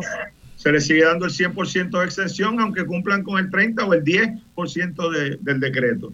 Lo que evidentemente nos lleva a una bancarrota. O sea, no hay de otra. Eso no, no es posible que hubiera sido de otra manera. Absolutamente. Y Yari Ríos, ¿algún comentario sobre esto? Yo creo que Sí, yo, yo lo que creo es que pues, debe revisarse esas políticas. Esas políticas han demostrado ser inefectivas. Este, entonces, digamos, yo sé que no lo dijo mi abuela, ¿verdad? Pero mi abuela siempre cuando era chiquito me decía, bueno, Jerry, si es que si tú haces las cosas de la misma forma vas a tener los mismos resultados. Este, si tú quieres que tengas tener resultados distintos, pues entonces tienes que hacer las cosas de manera distinta. De, lo contrario estarías loco. Así eh, mismo. y hablando de la locura de la canción que mencioné, que, que pusiste de entrada, ¿no? Sí, así entonces es. Yo, entonces yo creo que, lo que amerita es, y, fíjense que con toda esta discusión que se ha dado con el plan de ajuste de la deuda, eh, no se ha hablado de un proyecto económico de país. Bueno, hubo una nota que salió en la prensa del secretario de Desarrollo Económico de que estaba trabajando eh, para un modelo económico eh, de desarrollo económico para el país, pero no, no, se ha divulgado, no se ha hecho público, no se ha, no se ha digamos, discutido entre distintos sectores y yo creo que, que, valdría la pena y ver que, cuál es el contenido, porque si va a ser más de la misma cosa, pues no esperemos resultados distintos. Pero fíjate, es una cosa, e, exacto, más de lo mismo, pues no, no, no podemos esperar resultados distintos, pero yo pensaría, mira, ¿y qué si tú tienes ahora mismo una economía basada en incentivos contributivos a corporaciones? pero ni siquiera le diste la oportunidad a eso, a que funcionara bien, porque no fiscalizaste que las, que las corporaciones trajeran los empleos que, eh, que son la condición para los incentivos, este, eh, ni en la ley 2022, o estás, o estás entonces teniendo una tasa contributiva tan baja que no puedes aprovechar toda eh, en relación a las ganancias, 35 millones de ganancias corporativas con una tasa contributiva sumamente baja que quizás podría elevarse un poco ante esta crisis. O sea que, que antes de ni siquiera votar ese modelo, que tal vez por mil razones mucha gente puede válidamente objetarlo, pero es que aún el modelo eh, neoliberal ni siquiera lo están aplicando, ni siquiera están buscando el beneficio que podría devengarse si se llevara, si se llevara bien y se llevara los, los libros bien y se fiscalizara. Eh, a mí me parece que empezar por el principio, lo que ya hay, que funcione bien. ¿Ustedes no creen? ¿O ustedes lo votarían todo? Y, eh, porque yo lo que pienso es que podemos soñar muchísimo y vivir en La La Land, pero ¿cuáles son las probabilidades? ¿No sería bueno empezar por decirle, eh, aprieten los tornillos de la máquina que, que, que, que está funcionando ahora? Yo, yo creo que es importante hacer un señalamiento, porque quizás cuando uno plantea la corrupción como uno de los factores que tienen mucho peso en la crisis actual, en el endeudamiento, etcétera, pues habrá quienes dicen que es una eh, exageración. Pero ¿qué a usted le parecería si el principal oficial ejecutivo del gobierno, secretario de Hacienda, diga públicamente o dice públicamente que hay una mafia en el Departamento de Hacienda? Eso no es eh, un sueño, eso ocurrió así. ¿Y qué pasó después? Yo no he visto los tornillos apretados. Ojalá se hubieran apretado los tornillos, hubieran cambiado las máquinas también. Además de apretar algunos tornillos, hay que cambiar algunas máquinas, siguiendo la metáfora, ¿verdad? Sí. Pero, pero aún, eh, aún sin hacer el 100% de los cambios que, necesita, que se necesitan, sí. se podría definitivamente, yo creo que hacer avances muy importantes eh, sin que fuera traumático para el modelo, ni mucho menos para algunas ideas de, otras personas. O sea que lo que creo que estás planteando es que tal vez esa máquina, incluso la maquinaria neoliberal establecida ahora de incentivos contributivos a las corporaciones, no se le incluso a esa máquina que está diseñada para darle muchos beneficios a las corporaciones, no se le aprietan los tornillos porque hay un esquema de corrupción que dice todo lo contrario. Es más, aprieta, eh, suéltale más los tornillos, porque si me ibas a dar unos beneficios, este, pero estabas esperando que yo te diera algo a cambio,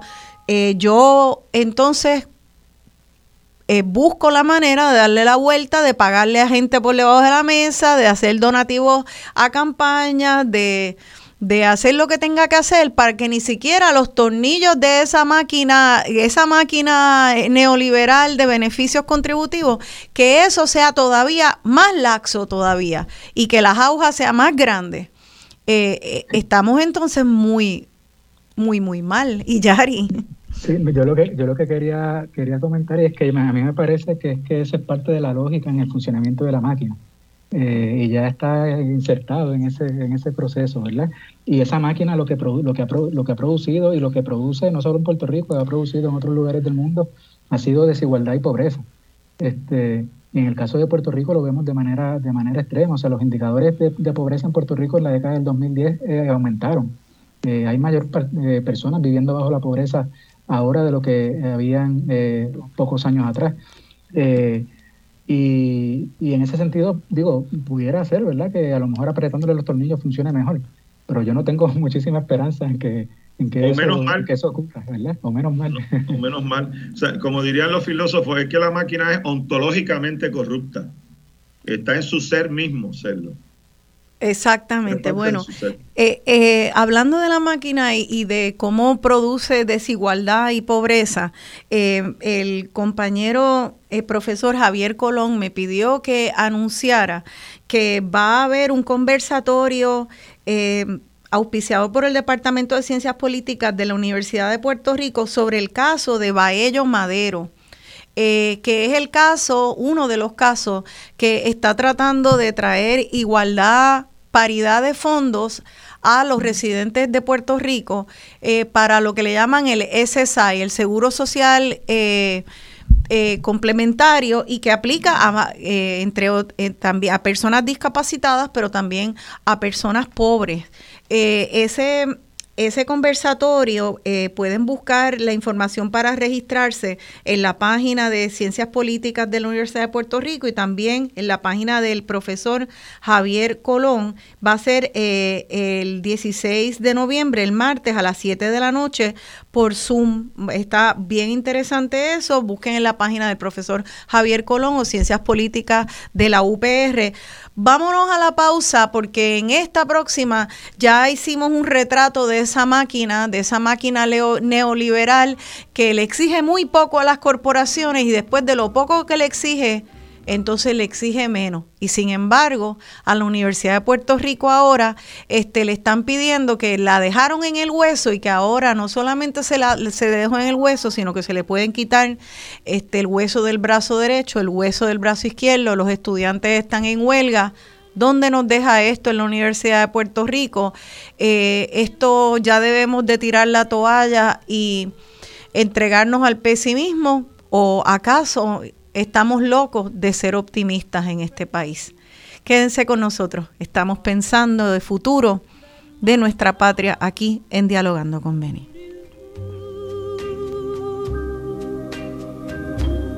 I'm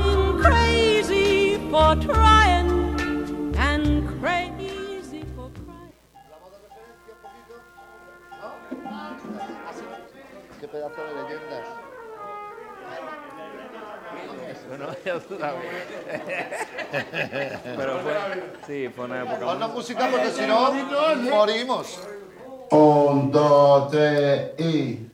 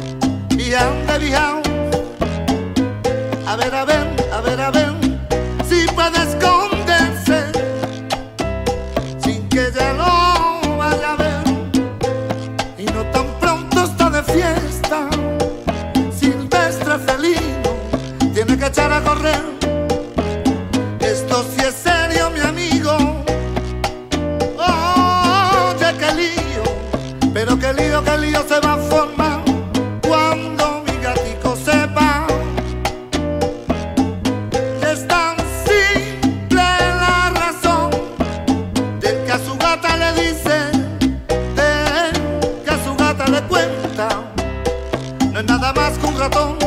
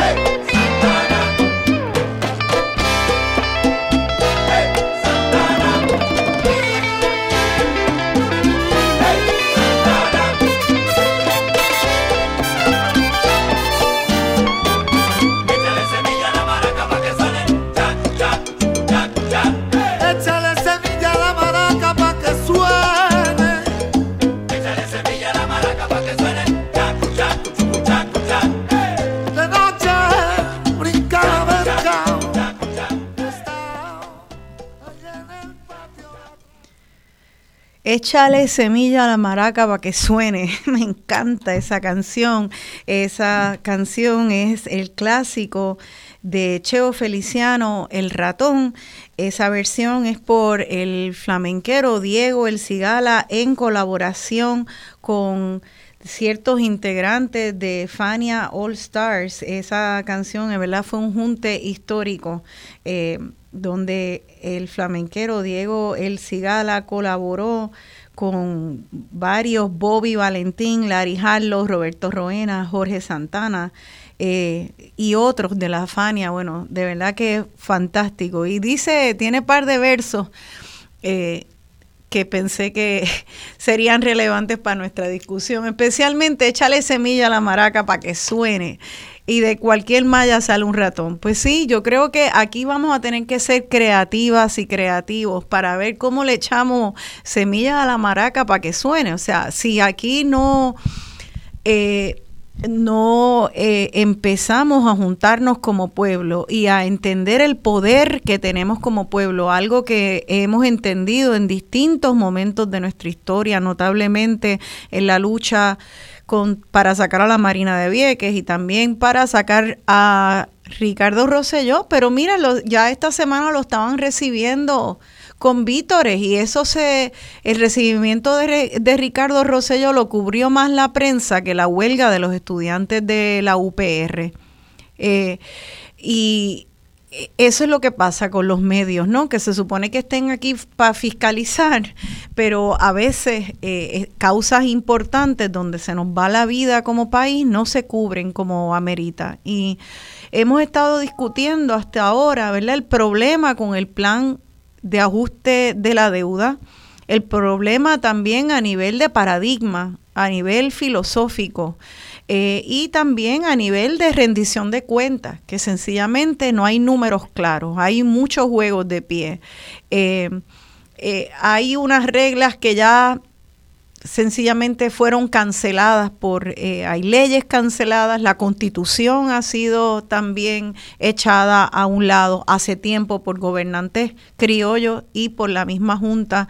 Entonces, uno pensaría cuando suma todas estas partes que lo que hay que hacer es bajar la cabeza, meterse en la cueva donde quepa el cuerpecito de uno y a- pasar la tormenta. Eh, y sin embargo, yo no creo que eso sea lo que sea la respuesta de ninguno de los dos invitados aquí de lo que debemos de hacer, ni es lo que nuestro corazón nos dice. Eh, este plan de ajuste de la deuda que está ahora mismo siendo revisado por la juez Taylor Swain para y ante su consideración para su confirmación, eh, mucha gente piensa que es casi de seguro que la juez lo va a aprobar. Este es entonces el final Esto quiere decir que ya la Universidad de Puerto Rico se va a quedar en el hueso, que tiene que contar con 500 millones en total por cinco años, sin ajuste inflacionario por esos cinco años, sabiendo que la inflación va disparada en estos próximos cinco años, este lustro. Ya la inflación, el tanque de gasolina que podíamos echar el año pasado y llenarlo con 20 y pico, ahora se llena con casi 40. O sea, la inflación es bien preocupante.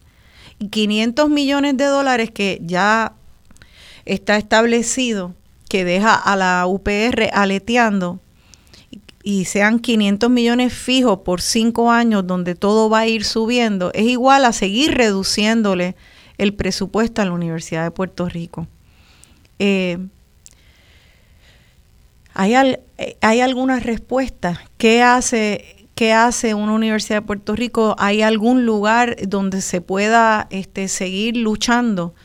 ¿Cuál es el camino de futuro? Eh, Waldemiro Valdés.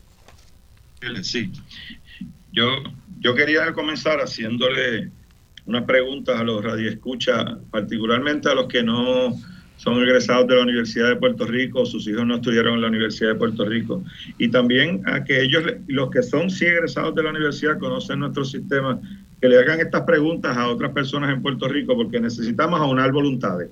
Es la principal respuesta que te digo, es aunar voluntades que no para hoy o para mañana nada más, sino para largo rato, porque esto va para largo. La, primera pregunta, nosotros necesitamos y es esencial tener un programa educativo de neurociencias, Puerto Rico. Necesitamos tener neurocirugía. Si la respuesta es que sí, están pensando en la Universidad de Puerto Rico. Que, sea, que esté acreditado y que los médicos graduados de él tengan ya todas las eh, facilidades para trabajar aquí y hacer investigaciones. Hace falta investigación en, neurocirugía para que se mejoren las condiciones del trabajo y el conocimiento sobre eso.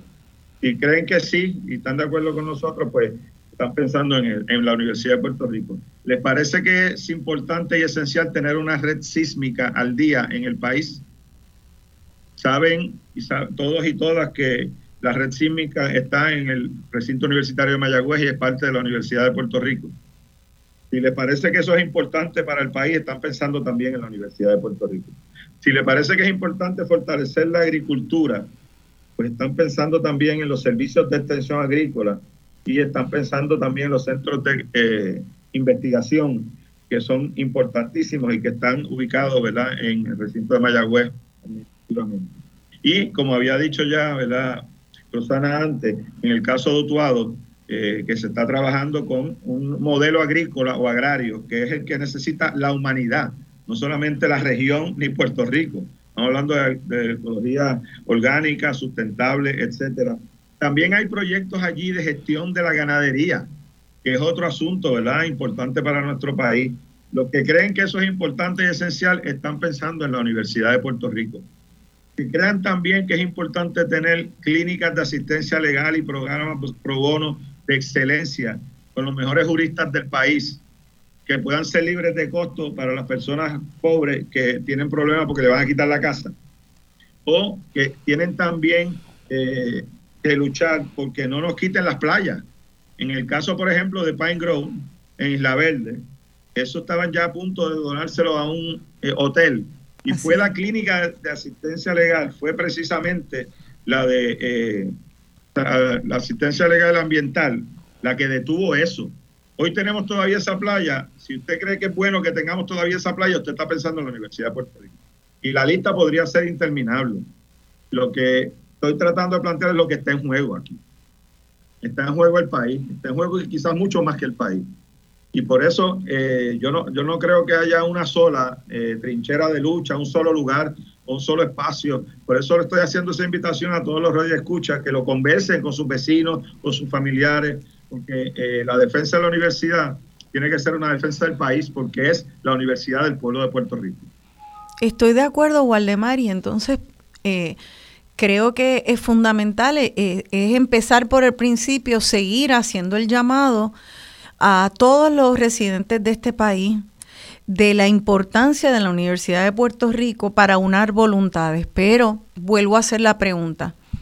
Una vez aunamos voluntades, si este plan de ajuste de la deuda se confirma como todos sospechan, una vez aunemos voluntades, es hacer qué?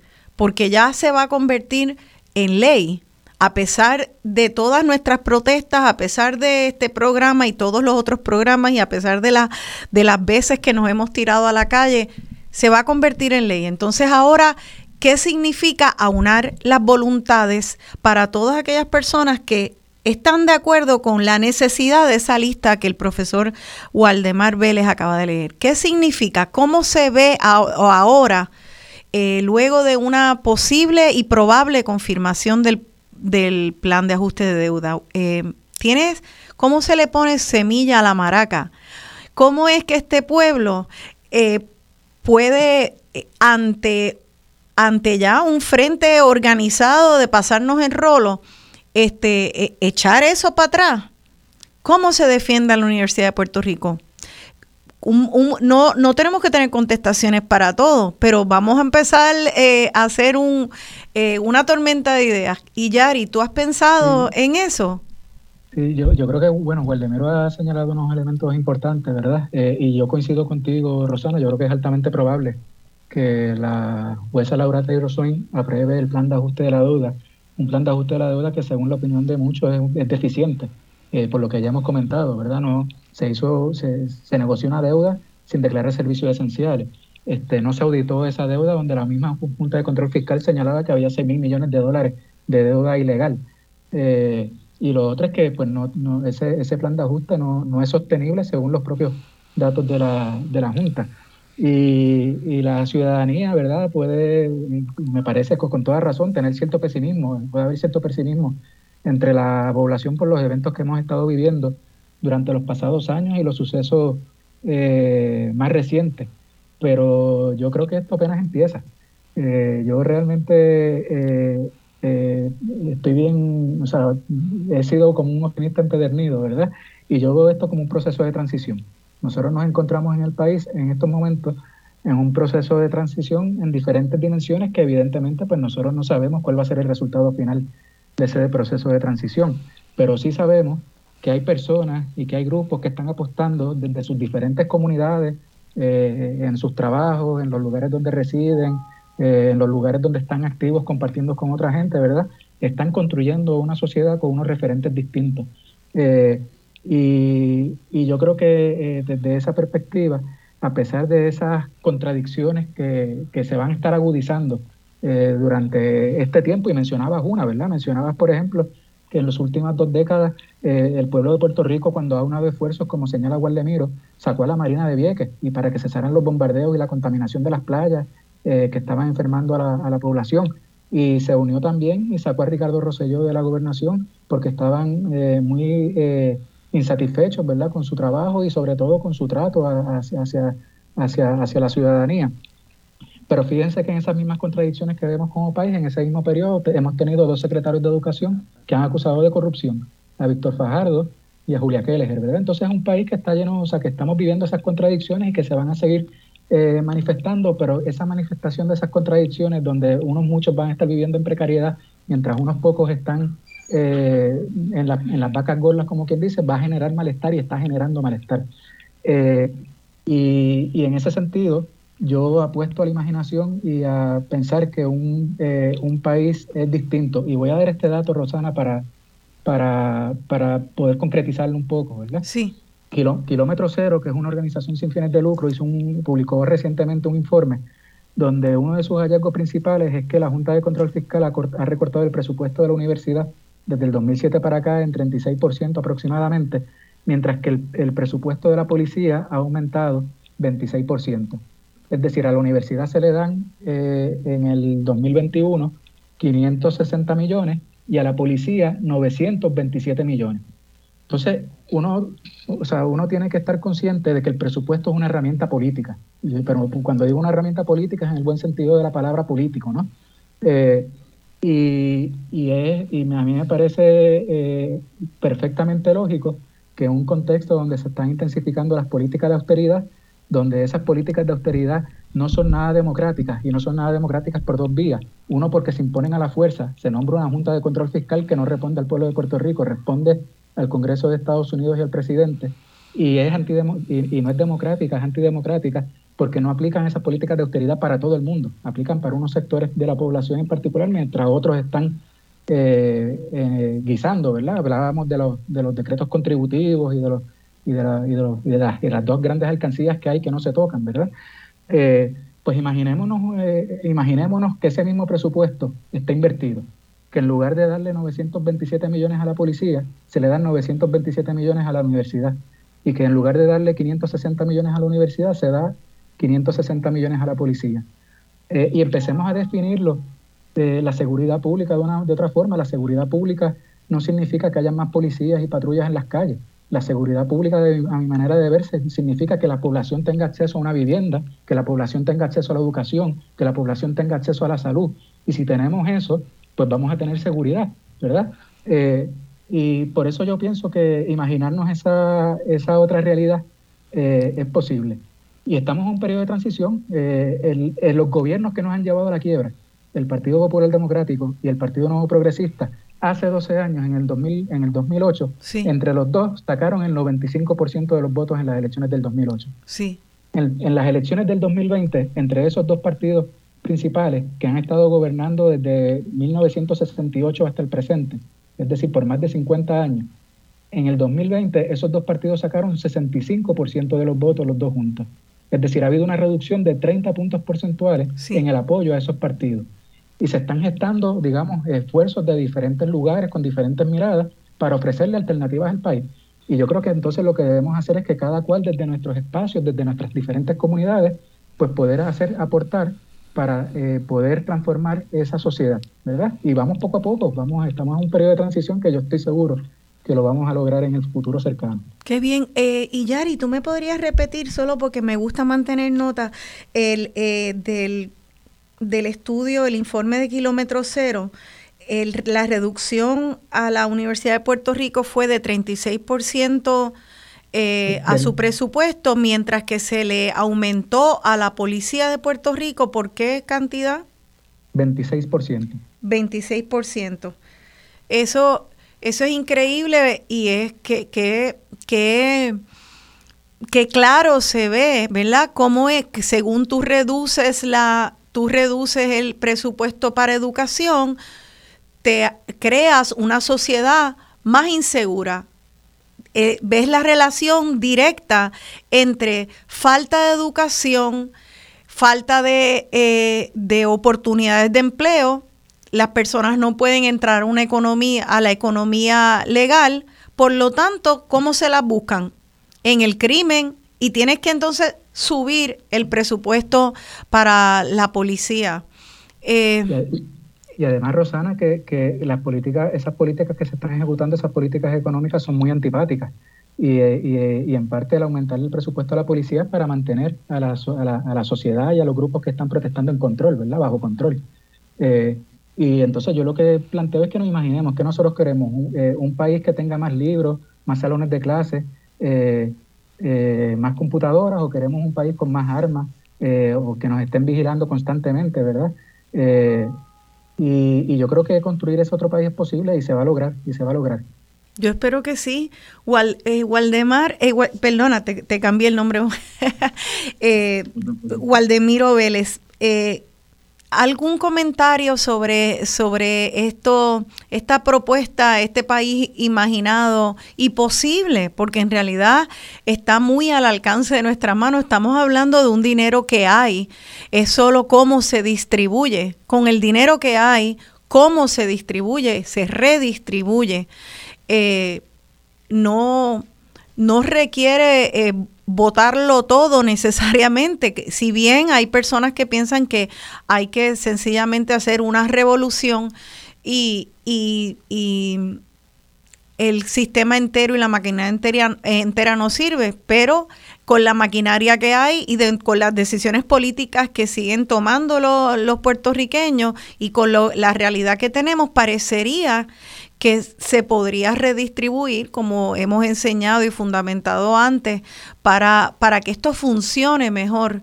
Eh, Walde, entonces, ¿qué, tú, qué, qué tú piensas sobre, sobre la posibilidad de organizarse para exigir eso?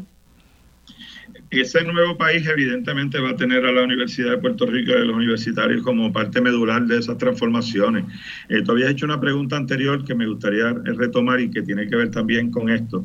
Y es que eh, a la Universidad de Puerto Rico se puede apoyar y respaldar de muchísimas maneras, tanto que ya sea desde los portones, ya sea en, en frente a la Corte Federal, en las vistas de la jueza Taylor Swain, sea exigiendo también desde la diáspora y desde Puerto Rico las enmiendas a la ley promesa donde se mezcla claramente el papel que tiene la Universidad de Puerto Rico en el país, propuestas que ya hay, que haya también las posibilidades de enmienda de los planes de ajuste, que se enmiendan también, no son intocables. Eso. Que hagamos suficiente presión para lograr también eso. Pero la Universidad de Puerto Rico la pueden, la pueden respaldar y, y no quiero que se confunda que estamos sustituyendo una cosa por otra, estoy planteando hacerlo todo. Eh, se puede respaldar desde que está comprando el malvete porque ya en la compra del malvete pues hay la posibilidad de hacer una donación a la Universidad de Puerto Rico en ese mismo momento, pero también hay una disposición en la planilla que dice que los donativos a la Universidad de Puerto Rico, está explícitamente puesto así, son 100% exentos de contribuciones. Lo que quiere decir es que en vez de enviárselo al Departamento de Hacienda, que puede ser que tenga una mafia, pero pues puede enviar directamente a la Universidad de Puerto Rico. o sea que hay muchas formas de trabajar con este asunto y particularmente seguir teniéndole confianza a la institución, que sus hijos, sus primos, sus nietos vayan allí, van a tener la mejor educación que el país puede dar y van a ser también eh, ciudadanos de bien. Así que yo creo que esa es la invitación que le hacemos y que las luchas eh, por la universidad y por Puerto Rico, que son ciertamente de las lo estamos hablando de lo mismo, se deben hacer desde todos los rincones y en todos los momentos. Y yo y, me, me, alegra que terminemos con esta nota porque ahora el programa de voz alternativa de la compañera Marcia Rivera van a hablar con más detalle sobre el proyecto de reforma universitaria que se vio esta semana y que se colgó por un voto en el Senado. Se colgó ese proyecto de reforma universitaria, pero eso no quiere decir que no se pueda seguir trayendo, seguir educando, seguir poniendo presión. De igual manera, este este plan de ajuste de la deuda que todos ven como probable que se, que se confirme en la corte de la juez Taylor Swain, se puede aprobar y tampoco está escrito en piedra. Eso es lo que tenemos que entender. Que las cosas están pasando, pero no van a pasar en contra de nosotros si nosotros y nosotras no nos dejamos. Así que con ese, con ese llamado ya nos están señalando que nos tenemos que ir. Este, así que les doy las gracias a nuestros dos profesores invitados, el profesor Illaris Ríos y el profesor Waldemiro Vélez de Ciencias Sociales. Esto está comenzando. Eh, esto no tiene que pasar ni va a pasar si nosotros no nos dejamos el hecho de que se apruebe o se deniegue algo, no quiere decir que eso se quede así por siempre. Gracias Iyari, gracias Waldemiro. Gracias a ti, buenos días. Y gracias a ustedes por sintonizar. Vamos a, ver cómo le echamos semillas a la maraca, hacer sonar eh, estas maracas de un pueblo que se da a respetar por la dignidad de la patria puertorriqueña. Se despide de ustedes su servidora Rosana Cerezo. No es nada más que un ratón